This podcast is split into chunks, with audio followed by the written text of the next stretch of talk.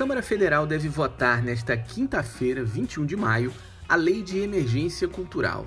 O projeto vem sendo saudado como um socorro financeiro para o segmento artístico, um dos setores mais afetados pela pandemia do novo coronavírus. A lei é fruto da pressão popular dos artistas e de movimentos sociais. Haviam quatro projetos tramitando na casa, mas a proposta da deputada federal Benedita da Silva, do PT do Rio de Janeiro, acabou unificando todas elas. Esse é o nosso tema de hoje: a cultura na sala de emergência. Eu sou Rafael Duarte e você está ouvindo Saiba Mais Podcast.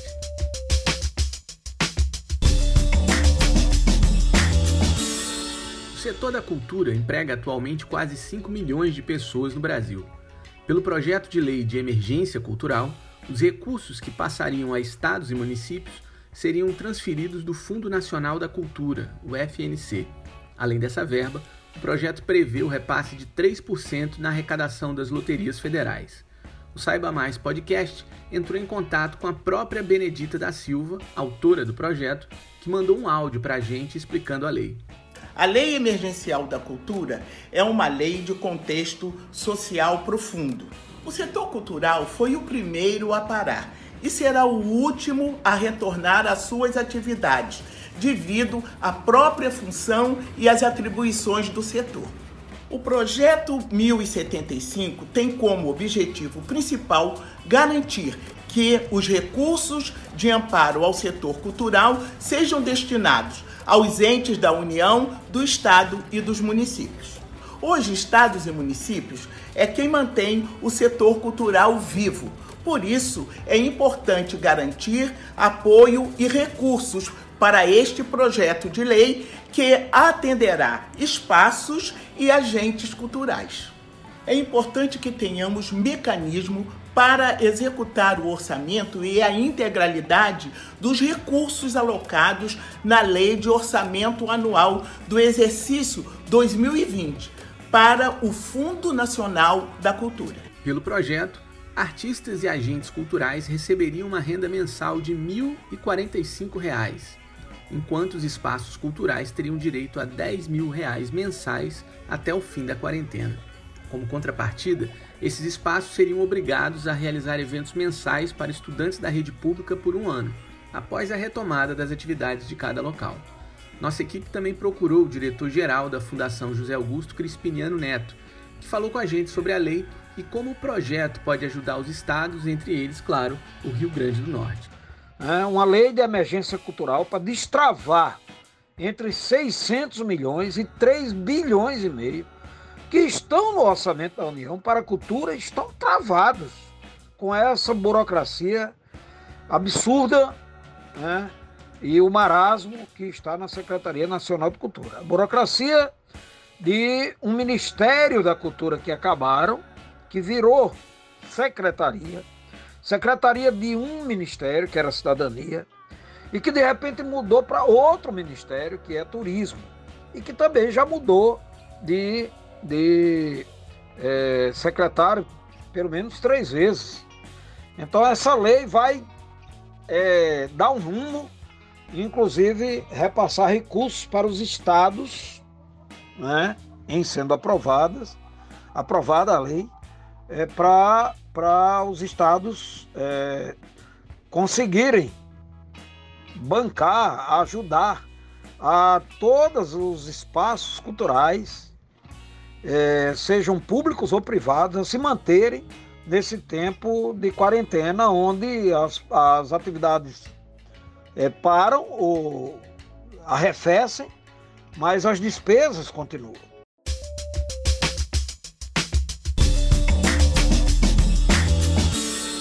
E é bom destacar um aspecto importante nesse projeto, que é o parlamento cumprindo um papel, uma função social que, em tese, deveria ser prioridade do governo.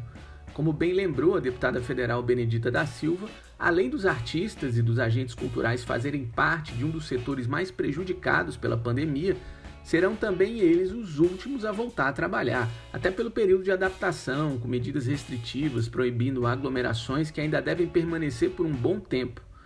Sem falar também no caos administrativo do setor no governo Bolsonaro, que em menos de um ano e meio vai para o quarto secretário nacional de cultura A última a ocupar a função e que não deixou saudades foi a ex-atriz da Rede Globo, Regina Duarte, rebaixada para a Cinemateca Brasileira e que deverá ser substituída pelo ator Mário Frias.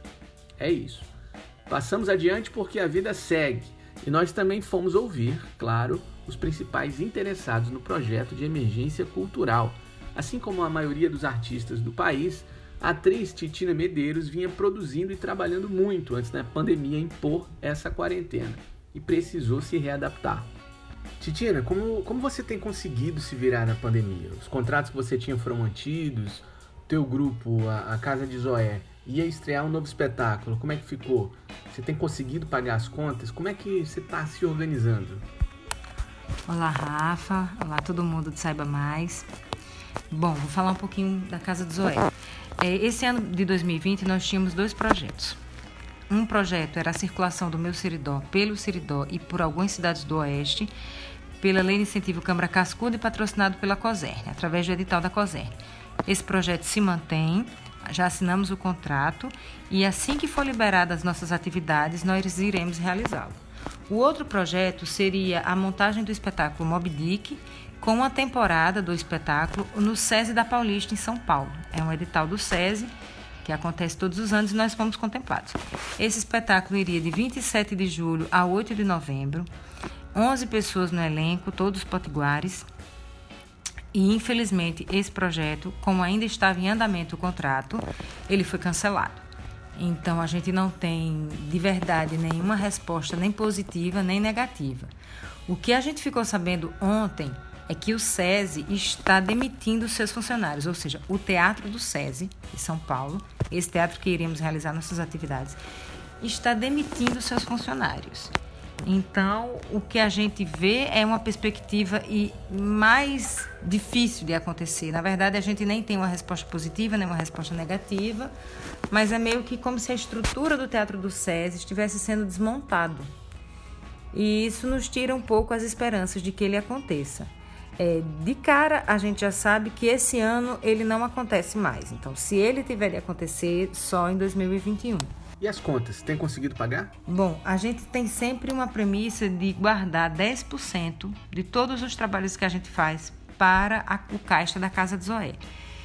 E esse, por enquanto, temos conseguido pagar nossas contas por alguns motivos. Um, essa reserva de dinheiro dos 10% que a gente guardou do ano passado do nosso projeto de circulação do SESI, o palco giratório, e também o fato da gente ocupar então a gente está usando esses 10% para pagar as contas, como manter nossa secretária e manter algumas contas e alguns gastos que a gente teve, como por exemplo a, a vinda do diretor chileno para cá no começo do ano para o projeto do Mob Dick, mas que nós pagamos por nossa conta. E outra coisa também que nos facilita muito estar nos mantendo é o fato de ocuparmos uma sala no TC Sol, lá no Conjunto Pirangi que no caso nós não pagamos aluguel e isso nos facilita muito é, não ter esse custo. Inclusive o Caboré, o coletivo Caboré, está se mudando de ontem para hoje, dividindo essa sala lá com a gente, porque também estamos no momento onde a gente tem que se unir, acolher uns aos outros para conseguir se manter de pé. Outro dia vi numa rede social, acho que foi numa rede social, um artista comentando como a cultura é uma atividade de primeira necessidade. Muita gente tem conseguido manter a cabeça boa recorrendo a filmes, livros, música, mas nunca tinha se dado conta né, da, da importância da cultura, por exemplo, é, em momentos como esse. Se tem uma coisa boa que dá para extrair dessa pandemia é a cultura como necessidade básica, é por aí? Eu concordo sim que a arte tem se mostrado durante essa pandemia uma uma coisa essencial na nossa existência. Né? A gente está descobrindo que sem um bom livro, uma música, um filme, uma novela, é, a gente não conseguiria sobreviver a uma dura realidade como essa nossa, de estarmos confinados, por exemplo e como a arte, através da sua expansão da própria existência humana, faz com que a gente se expanda para além do território da nossa casa. É, me arrepio porque, de fato, é o lugar onde a gente pode sonhar, onde a gente pode ser, crescer, expandir, né? ser para além do espaço do corpo e do espaço da casa. E sim, eu acredito sim, eu acho que as pessoas também estão percebendo isso, da importância da arte na nossa vida, assim como outras questões também muito importantes, como a saúde, como a ciência, como também a espiritualidade, né?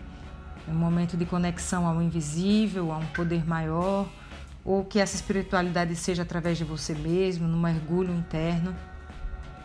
E nesse sentido, eu acho que a arte tem um pouco a ver com a religião, no sentido de, de que nos faz nos conectarmos com as questões mais humanas, mais bonitas, mais essenciais. Eu acho que sim, a arte nos conecta ao essencial, aquilo que a gente tem de mais precioso dentro da gente.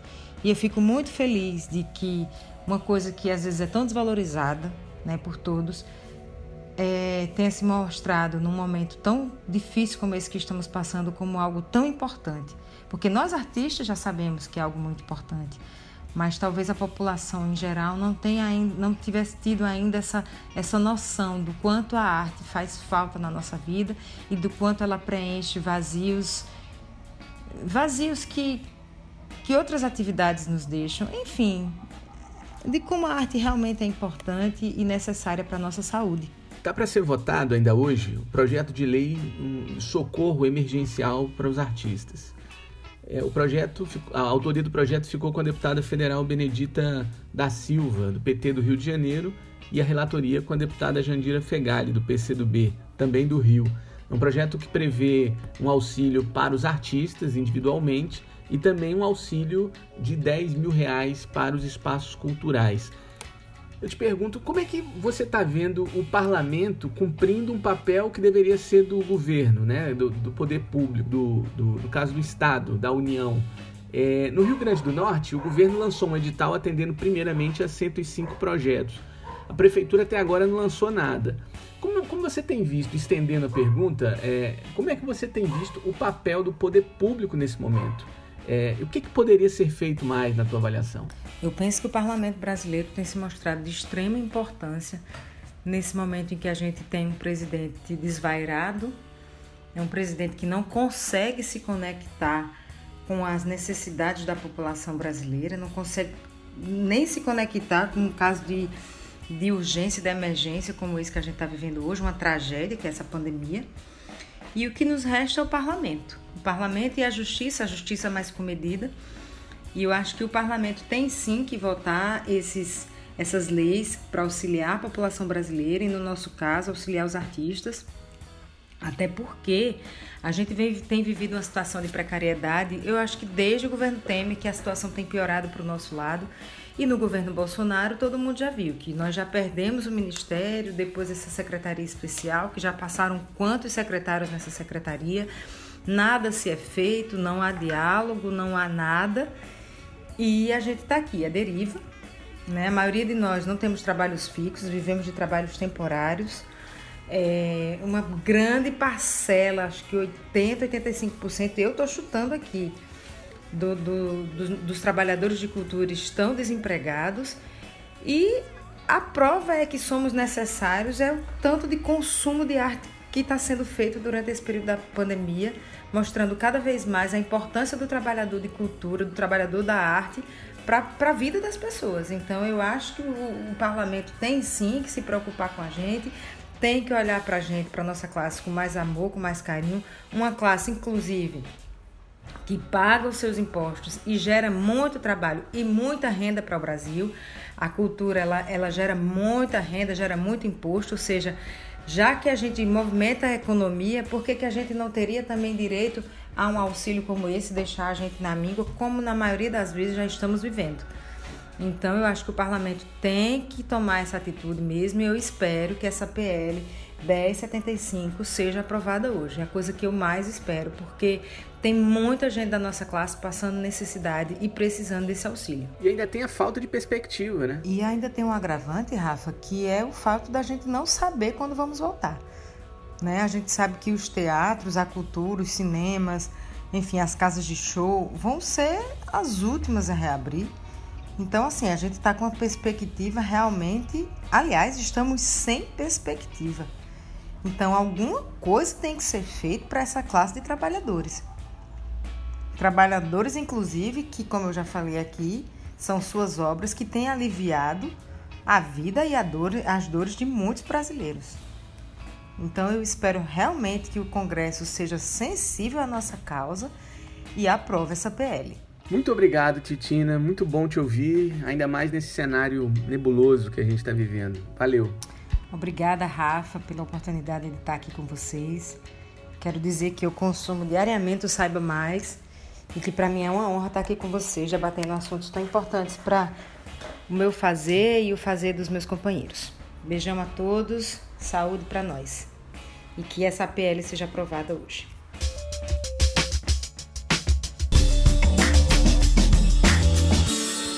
Me despeço da Titina e já começa um novo papo com Pedro Mendes, outro grande artista potiguar que vive da própria arte, fazendo shows e sempre em contato com o público. Pedro, como, como você tem se virado desde que começou a pandemia e precisou suspender os shows? Tem conseguido pagar as contas? Bom, é fato que a gente teve que se isolar, né? E, e na medida do possível, a, a, a minha renda, a meu, o meu o meu subsídio aqui, né, familiar e das minhas despesas são, são, são estão sendo feitos, né, estão sendo resgatados, estão sendo pagos com algumas lives, né, como foi o caso da live da, da Adurne, da live da CUT junto ao Cinti, é, entre outras lives, né, e também com, com, com a live que eu fiz no meu aniversário, que coincidentemente caiu dentro desse período da pandemia, que foi 21 de abril.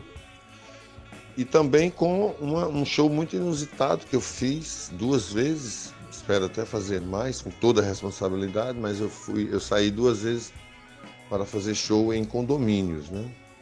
Logicamente com todas as medidas de proteção, de higienização, é, enfim, fiz em dois condomínios, um, numa, numa atmosfera muito interessante, onde as pessoas, os, os condôminos, né, os moradores ficam nas suas varandas, todas voltadas para a área de lazer onde eu, onde eu estou me apresentando naquele momento. E foi bastante interessante e foi dessa forma que eu comecei e venho enfrentando as dificuldades dessa pandemia. Um detalhe interessante, e eu queria te ouvir a respeito, antes da pandemia, a internet era uma plataforma usada praticamente só para divulgação de ações, projetos e do trabalho dos artistas. Agora não, agora os artistas buscam captar dinheiro para pagar as contas, usando a internet como uma mediação com o público. Como isso tem sido para você? Você já dominava bem os recursos da tecnologia?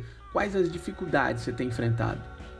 Olha, antes da pandemia, realmente a gente tinha essa essa pegada né, com, com as redes, com as plataformas, divulgando vídeos, áudios, visuais, é, todo o trabalho, os projetos, né, compartilhando, interagindo com o público. E eu tinha uma, uma, certa dificuldade, eu já tinha uma certa dificuldade em relação à, à utilização das plataformas, das redes.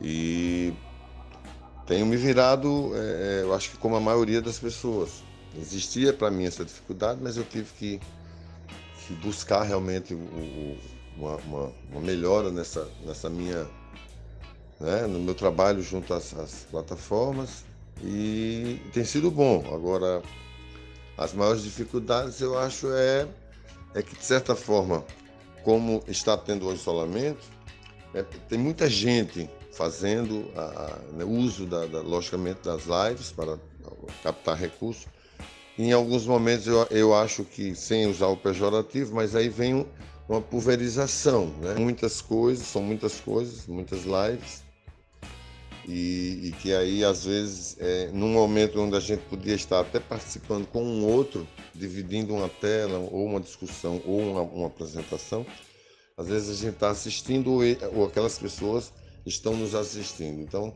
acho que a dificuldade é, é maior é é, é essa, é, esse espaço ser um pouco mais é, é restrito àquela proposta naquele momento. Né? É, tem muita gente, todo mundo tem direito. Eu acho que a dificuldade maior é essa, que a participação do público tem sido boa, eles contribuem e tem sido importante. O governo do estado divulgou um primeiro edital para a cultura agora, a prefeitura ainda não. Em nível nacional, há um projeto de lei da, da deputada Benedita da Silva que pode garantir uma renda mínima de R$ 1.045 por mês para os artistas e R$ 10 mil para os espaços culturais. Como é que você tem visto essas iniciativas do Estado, do poder público, para socorrer os artistas de uma maneira geral? Gostaria, gostaria muito de, de, de, de, que, em relação à a, a, a, proposta da, da nossa querida Benedita, da Silva que isso pudesse, é, no caso, é, me enquadrar e me, me, incluir nesse, nesse, nesse, nesse auxílio. Não sei se pelas mesmas razões da, da, do auxílio emergencial do governo federal, eu também não receberia. Acho que a prefeitura poderia estar, né? penso que a prefeitura poderia estar é, efetivamente com alguma, algum projeto, alguma, alguma, alguma lei, alguma portaria, não sei como é que se, se denomina, para que as, os artistas pudessem, né? os artistas e adjacências, né? Produtores, eh, locais de evento, que a gente pudesse ter algum tipo de contribuição. E o governo do estado é, também pela mesma razão eu não estou eu não, não estava apto a participar daquela ajuda dos, dos, dos 100 né, artistas que, que poderiam é, participar. Eu, eu, inclusive, não me inscrevi, portanto, não, tô, não estou recebendo. Acho que é, acho que é válido, né? muito válido a, a, a proposta do governo do Estado, apesar das dificuldades que se tem, tanto para, para recursos como para implementar, implementar, né? melhor dizendo. A pandemia está provando que a cultura é uma necessidade básica do ser humano, né, Pedro? É, a pandemia, a pandemia né, traz mais uma prova de que a cultura é uma coisa é, inexorável, importante, per, pertinente à a, a, população, à, humanidade, né? A arte é a extrema sabedoria de qualquer coisa, né? A arte é o limite da, da, da, da competência, seja na, na, em qualquer campo, entende? na cultura, na música, na, no teatro, na, na, na no cinema. É? A arte é fundamental. Então a pandemia mostra um, um, um, talvez de forma até discreta, porque não, não tem assim, esse viés da, do olhar ao a, a, cultura de forma geral, né? assim, mesmo dentro de uma pandemia, mas está mostrando também que, que a cultura é fundamental ver se aí essa troca de ministros e, enfim, nessa conjuntura. E agora que, que a cultura não é mais ministério, é secretaria, enfim, acho que a pandemia é, acentua assim um olhar a importância da cultura. E tem o outro lado, né? A maioria das pessoas usando a arte para se salvar nessa quarentena. E o artista, como é que o Pedro Mendes tem se saído na quarentena? O que, que você tem feito para manter a cabeça boa e não pirar nessa pandemia? Bem, eu estou me mantendo eh, com a cabeça no lugar, né? A cabeça, assim, digamos, no centro ali, de forma difícil também, como qualquer outra pessoa. Mas eu busco a, a a concentração no, no, trabalho que eu possa fazer. Eu gosto muito de trabalhar em casa, de, de tocar, de estudar, de pesquisar, de compor, de ouvir, de reaprender outras, outras é, músicas que eu há tempo não, não, não fazia uma leitura e que caiu no esquecimento. É uma leitura, é assistir algum, algum bom vídeo, algum bom filme, né? Estou conseguindo manter minha cabeça boa, né? A cabeça está boa.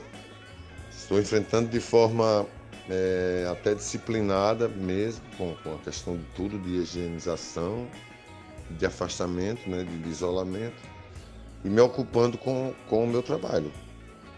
É o dia inteiro tocando violão e cantando. E a família tem que aguentar, né? Grande abraço. Esse é um privilégio que pouca gente tem, hein, Pedro? Um abraço, obrigado pela entrevista. Um grande abraço, Rafael Duarte, obrigado pelo convite. Um abraço a Titina Medeiros, Benedita da Silva e nosso querido Cristiano Neto. Tamo juntos e fique em casa. Fique em casa, é isso aí.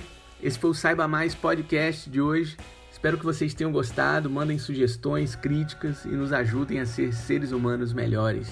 Apresentação e roteiro de Rafael Duarte, edição de Julienson Davi e a trilha sonora Potiguar da banda Mamed com a música Chuva. Você também pode contribuir com a agência Saiba Mais. Acesse saibamais.jor.br barra assine e apoie o jornalismo independente que representa você. Valeu, pessoal. Até a próxima. Tchau.